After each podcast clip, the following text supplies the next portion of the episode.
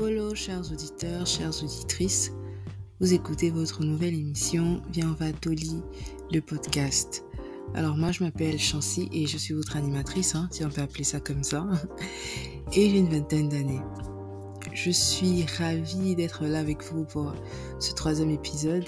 Ça fait déjà quelques semaines qu'on partage cette aventure entre vous et moi et euh, voilà, ça me fait très plaisir d'être là. Et je tenais à vous partager un petit extrait musical et en même temps ça vous permettra de comprendre un peu de quoi on va parler aujourd'hui. Donc euh, voilà, c'est parti.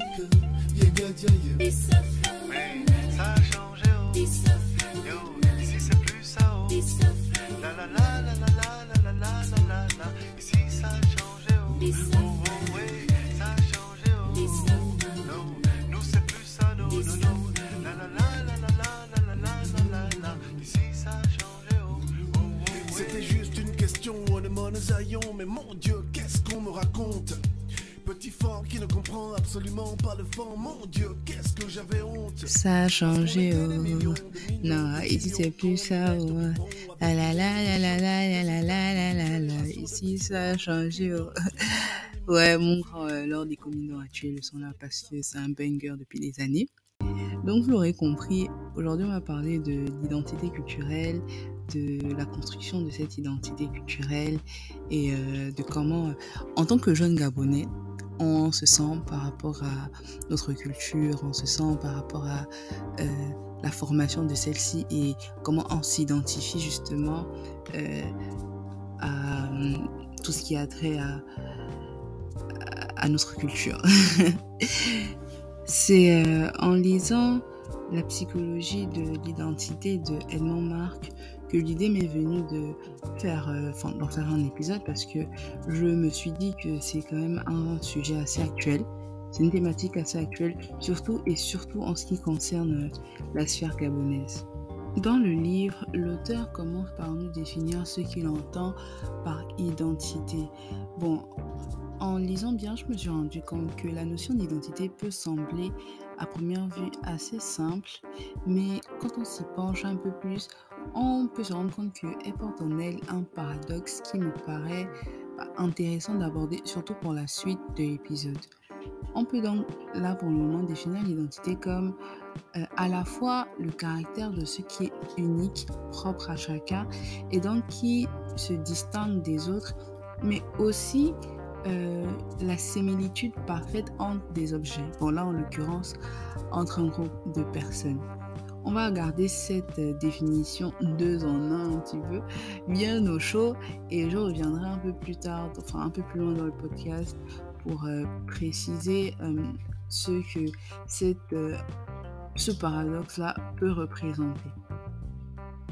Personnellement, je pense que le processus de construction de notre identité commence dès la naissance. Et on peut même remonter un peu plus loin dès le moment où on commence vraiment à exister dans la tête de nos parents, hein, dans leur imaginaire par exemple, dans le désir d'avoir une fille ou un garçon, dans le choix de leur nom, de leur prénom, euh, de comment ils vont s'habiller, bref.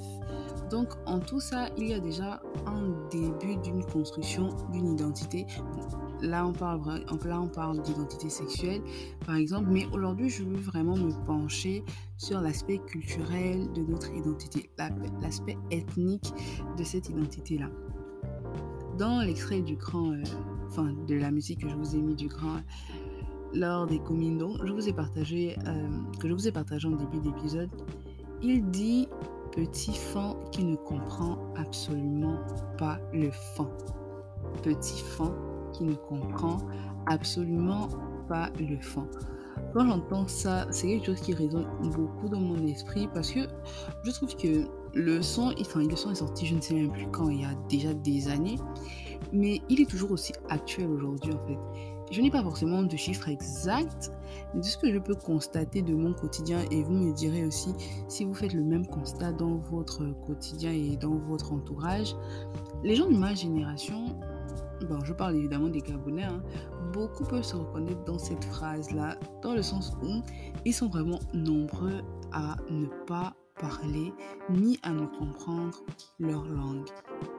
évidemment, je ne m'occupe pas dedans, Dieu merci, parce que j'ai eu euh, la chance quand même d'apprendre ma langue et je m'en sors. J'ai quand même un bagage que je pourrais transmettre. Et d'ailleurs, j'ai même appris à parler et à comprendre ma langue principalement grâce à ma mère qui, euh, avec mes frères et moi, nous parlait régulièrement le fan à la maison parce que, euh, ouais, je suis fan. et Bon, bien sûr, c'était difficile au début, surtout quand on est dans un environnement où il n'y a qu'elle qui nous parle la langue et que, bon, l'accent, on va parler de l'accent. l'accent fin, c'est vraiment quelque chose à l'époque, euh, je me disais que si je parlais régulièrement, j'allais avoir l'accent et qu'on allait se moquer de moi. Parce que c'est ce qui se passe, hein, on va pas se mentir. Euh, aujourd'hui, les accents ethniques sont encore beaucoup, beaucoup moqués au Gabon. Et bon, je trouve ça un peu triste sur les bords, mais voilà. En tout cas, elle insistait. Et quand on ne comprenait pas où euh, quand on n'arrivait pas à lui répondre, ou bien quand on ne voulait pas lui répondre, parce que moi, je me rappelle, j'avais des fois où euh, je savais quoi lui répondre, j'avais genre la réponse sur le bout de la langue, mais je me refusais de pratiquer, justement à cause de cette peur-là d'avoir l'accent quand je m'exprime, enfin quand je vais même m'exprimer en français et tout. Donc, euh, quand on n'arrivait pas à lui répondre, elle nous disait quelque chose bon, que je trouvais à l'époque vraiment non-sens et que je n'arrive pas toujours à comprendre. C'est que, par exemple, s'il y avait un étranger qui venait nous séquestrer et qu'il y avait euh, une échappatoire, un échappatoire, bref, il y avait un moyen de s'échapper, quoi. on ne pourrait pas communiquer entre nous sans que le braqueur ou, euh, en tout cas, la personne qui nous séquestre ne puisse comprendre. Comme si on ne pouvait être séquestré que par une personne qui euh, ne comprenait pas la langue. Mais bon, maman, je ne comprenais pas ce que je voulais dire exactement, mais je vois ce que tu as voulu faire. je vois ce que tu as voulu faire. Et euh, personnellement, j'ai vraiment eu la chance d'avoir une maman qui insiste, qui était un peu forceuse sur les bords et maintenant, je me rends compte que, je me rends bien compte que c'est pas pareil pour tout le monde. Ce n'est pas forcément le cas pour tout le monde. Et c'est bien dommage. Quand on y réfléchit un peu, bah, je me demande ce qu'on aurait pu faire ou ce qu'on peut faire encore maintenant, si c'est pas trop tard, bien évidemment. Au moins que les jeunes Gabonais, bon, euh, soit les gens de ma génération, soit les gens de la génération qui vient euh, après moi puissent se reconnaître et se, reconnaître et se sentent plus proches de cette facette-là de leur identité. On peut bien évidemment mettre la faute sur euh, certains parents qui euh, sont responsables de la construction justement de l'identité culturelle, ethnique de leur enfant. Mais on peut aussi se demander s'il ne pouvait pas y avoir forcément d'action des politiques pour justement revaloriser et remettre au goût du jour la culture et les langues. Moi, si mes souvenirs sont bons, j'apprenais, enfin quand j'étais au collège, j'apprenais à immaculer. On avait des cours de langue gabonaise. Mais bon, on apprenait à peine à compter jusqu'à 10 et à dire bonjour quoi. Le reste du temps, c'était vraiment euh, du gros n'importe quoi entre les profs qui passaient leur temps à escroquer les élèves ou à les draguer. Je me rappelle en sixième ou en cinquième, mon prof avait organisé, enfin nous avait dit en classe qu'il devait y avoir un, une note sur la dégustation d'un plat euh, de notre ethnie. Donc il nous avait donné les consignes et tout. Moi, j'étais allée demander à ma mère de m'apprendre à faire le paquet de concombres. J'avais fait mon paquet de concombres et tout. J'étais venue présenter euh, comment on avait préparé tous les ingrédients, etc. etc. Et euh, je n'ai jamais vu la note. Il ne nous a jamais parlé de la note. Il ne nous a jamais parlé, enfin, du moins de la suite, quoi. J'ai juste constaté qu'après le cours, il avait tous les plats et il a appelé sa clique de, prof pour venir euh, manger nos plats, et euh, voilà. Au Gabon, aujourd'hui, c'est très difficile de savoir vraiment qu'il en est, au moins culturellement parlant. La mondialisation et surtout l'américanisation du monde euh, a vraiment eu raison du nom, surtout sur le pan culturel. Et euh, la plupart s'est complètement coupé, détaché euh, du patrimoine là auquel ils sont censés être rattachés. Et c'est vraiment dommage parce que comment on se construit une identité solide en tant que jeune Gabonais quand on est dans de telles conditions? Et j'entends souvent euh, beaucoup de gens clamer qu'ils sont fiers d'être gabonais, mais je me demande sur quoi se base exactement cette fierté-là, sur quoi elle repose exactement quand on n'est même pas à l'aise avec sa propre langue. Et ça ne se limite pas qu'aux langues, ça concerne aussi nos traditions par exemple, nos héros, nos coutumes, nos chants, nos contes, nos légendes, etc. etc. En 2018, il y a eu la sortie de Black Panther 1 au cinéma avec euh, T'Challa et tous ses compagnons. Je pense que vous n'avez pas euh, dû rater l'événement. Mondialement, ça avait vraiment des airs d'un événement parce que c'était en quelque sorte la sortie du premier super-héros noir de Marvel. La communauté noire des États-Unis, les peuples noirs, afro-descendants et africains, ont célébré l'événement comme il se devait. Donc au cinéma, j'ai vu des photos, c'était incroyable.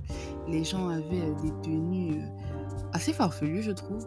Euh, et tout le monde a apporté des tissus, des tissus africains entre griffes, des bijoux, du maquillage un petit peu ethnique, comme s'ils allaient tous à une sorte de mariage coutumier. Mais bon, en tout cas, les gens étaient vraiment sur leur 31 et ça n'a pas épargné à mes compatriotes gabonais et gabonaises. Et en plus de la tenue et de l'aspect esthétique que représentait euh, la sortie du Black Panther, le film avait aussi ce pan-là très idéologique qui entend replacer la fierté de l'Afrique, des Noirs américains et plus généralement les Noirs du monde à se reconnaître dans ce super-héros. Et on s'est en quelque sorte approprié ce personnage. Quand je dis on, je parle là des, Gabonais de ma génération principalement. On s'est approprié ce personnage qui, semble, qui semblerait nous ressembler par sa mélanine et on trouve du réconfort dans ça. On parle euh, souvent de représentation ou bien d'inclusion. Black Panther n'a pas échappé à la même hype. Hein. Et moi, quand j'ai vu ça, ça m'a laissé un petit peu un amer en bouche. Parce que, en vrai, j'ai du mal avec le fait que les jeunes Gabonais comme moi puissent s'identifier à ce personnage-là, qui est en quelque sorte la personnification d'une image essentialiste de l'Afrique. Une image où on voudrait que l'Afrique soit un. Je trouve que c'est vraiment dommage qu'en tant que jeune Gabonais, on subisse à ce point les impacts de, la culture américaine. Et aujourd'hui, il n'y a même pas que la culture américaine hein, qui, nous, qui, nous, touche beaucoup. J'ai constaté qu'il y avait aussi euh, la culture nigériane et ivoirienne qui s'exporte vraiment beaucoup chez nous. Dans les tonalités musicales, par exemple, on peut constater, ou bien quand on dit simplement aloko pour euh, parler des beignets, par exemple. Ça peut paraître bête, hein, mais c'est comme ça que hum, qu'on se rend compte comment les influences extérieures rentrent dans notre langage et je trouve que ce n'est pas si anodin que ça. Donc, bref, pour revenir à Black Panther, donc je disais que cette histoire euh, de parler des personnes noires comme un seul peuple euh, d'une Afrique une dans laquelle beaucoup de Gabonais semblent trouver une certaine fierté et un moyen de se construire une identité me gêne beaucoup. Et il y a aussi, enfin il n'y a pas que ça, il y a aussi toutes les théories kémiques qui sont popularisées depuis quelques années chez nous. Je vais pas me, j'espère que je vais pas me faire attaquer par euh, les, les, friands de cette, cette théorie, mais moi j'ai un petit peu du mal euh, avec euh, cette théorie qui tendrait vraiment à faire comme si on revenait tous d'une même cellule souche et enfin tous les noirs ou bien tous les africains on, reviendrait tous d'une même cellule souche. Et cette façon de penser pour moi est donc enfin, est responsable du fait qu'on a tendance à oublier et à mettre de côté nos particularités culturelles ethniques, nos particularités, ouais, nos, nos, nos petits, nos, nos, différences en fait. Or, ce sont ces différences-là qui, selon moi, sur lesquelles nous devons nous appuyer pour construire notre identité en tant que Gabonais. Je ne sais pas si c'est très clair ce que je dis, mais en début d'épisode, je vous ai parlé du paradoxe de la définition de l'identité et c'est en lisant, euh, il y a l'année passée, je crois, un livre de l'historien Pape Ndiaye que j'ai vraiment euh, pu me rendre compte de... Enfin, que j'ai vraiment pu percevoir euh, cette différence-là. Bon, le titre de, du livre, je l'ai complètement oublié. Hein. Euh, là, comme ça, je, ne le retrouve pas. Mais si je le retrouve entre-temps, je le mettrai. Et donc, dans le livre, il aborde des théories d'identité fine et d'identité épaisse. L'identité fine qui reposerait plus sur la, la, mélanine, plus sur la couleur de peau, et l'identité épaisse qui concerne plus tout ce qui touche à l'origine, donc euh, la culture, les langues, les traditions, etc. Et étant plus consistante que la simple couleur de peau, je trouve que c'est autour de cette identité épaisse-là qu'on devrait se construire en tant que jeune Gabonais. Après, j'avoue que c'est... On peut pas nier, peut pas nier l'aspect multiculturel du pays dans le sens où euh, au Gabon, on a un peu plus de 50 ethnies, donc un peu plus de 50 peuples différents et euh, avec des langues aussi différentes. Et avec ça, je reconnais que ça peut être un petit peu difficile de se construire une sorte d'unité culturelle entre nous. Voilà pourquoi j'ai l'impression qu'aujourd'hui, le Gabonais se résume à manger les Nike, les couper, couper, à danser la jam et, écouter l'oiseau rare. Enfin, ce n'est pas quelque chose qui est mauvais en soi, je trouve. Mais enfin, c'est aussi ça, être Gabonais. Mais personnellement, je vois le Gabon comme une sorte de, entre griffonné vraiment avec les pincettes, ce que je dis, une sorte de melting pot, c'est-à-dire plusieurs peuples qui vivent sur un même territoire avec euh, leur euh, culture, leurs coutumes, leur, euh, leur langue et qui cohabitent. Et c'est de, notre devoir, d'après moi en tout cas, de s'accrocher à ce patrimoine-là et à profondément le faire rentrer dans notre construction identitaire. En plus du fait de manger les nacs et les couper, couper, écouter l'oiseau donzer donc, euh, après, je peux comprendre que beaucoup de Gabonais, le, le fait qu'ils vivent à l'étranger déjà depuis des années, puissent faire en sorte que ce soit plus facile pour eux, ils soient plus enclins à rentrer dans cet esprit wakandais là, entre griffes, et kémite ou kémite. Et hum, je trouve que c'est quand même important de pouvoir garder les pieds sur terre et de se rappeler de qui on est profondément. Ça commence par apprécier nos langues, par exemple, nos traditions, nos coutumes, connaître nos héros, euh, arrêter la stigmatisation ridicule qu'il y a sur nos rites, le buiti, le djembe, le muri ou autres, euh, et embrasser tout ce qui peut avoir trait à la culture, enfin aux cultures qui, euh, qui cohabitent au Gabon. C'est vrai que c'est pas facile aujourd'hui, franchement c'est vraiment pas facile parce que on a grandi au milieu de cette atmosphère là peu valorisante mais c'est important de se dire que c'est à nous c'est à nous de se rendre compte c'est à nous euh, de briser la chaîne et avec l'aide des politiques un jour on prie pouvoir donner un vrai sens à la fierté que l'on chante dans euh, notre hymne national. On arrive à la fin de cet épisode. J'espère que le message que j'ai voulu vous faire passer a été transmis et je serais ravie d'avoir vos retours sur la thématique. Comment est-ce que vous vous construisez votre identité culturelle? Est-ce que vous êtes proche ou pas de cette idéologie qui est mythe là? Pourquoi? Si oui, pourquoi? Sinon, pourquoi? Également Est-ce que vous pensez justement que c'est quelque chose qui euh, nous éloigne de nos cultures propres au Gabon? Ou au contraire pour vous c'est une façon de pouvoir se reconnecter à notre nous profond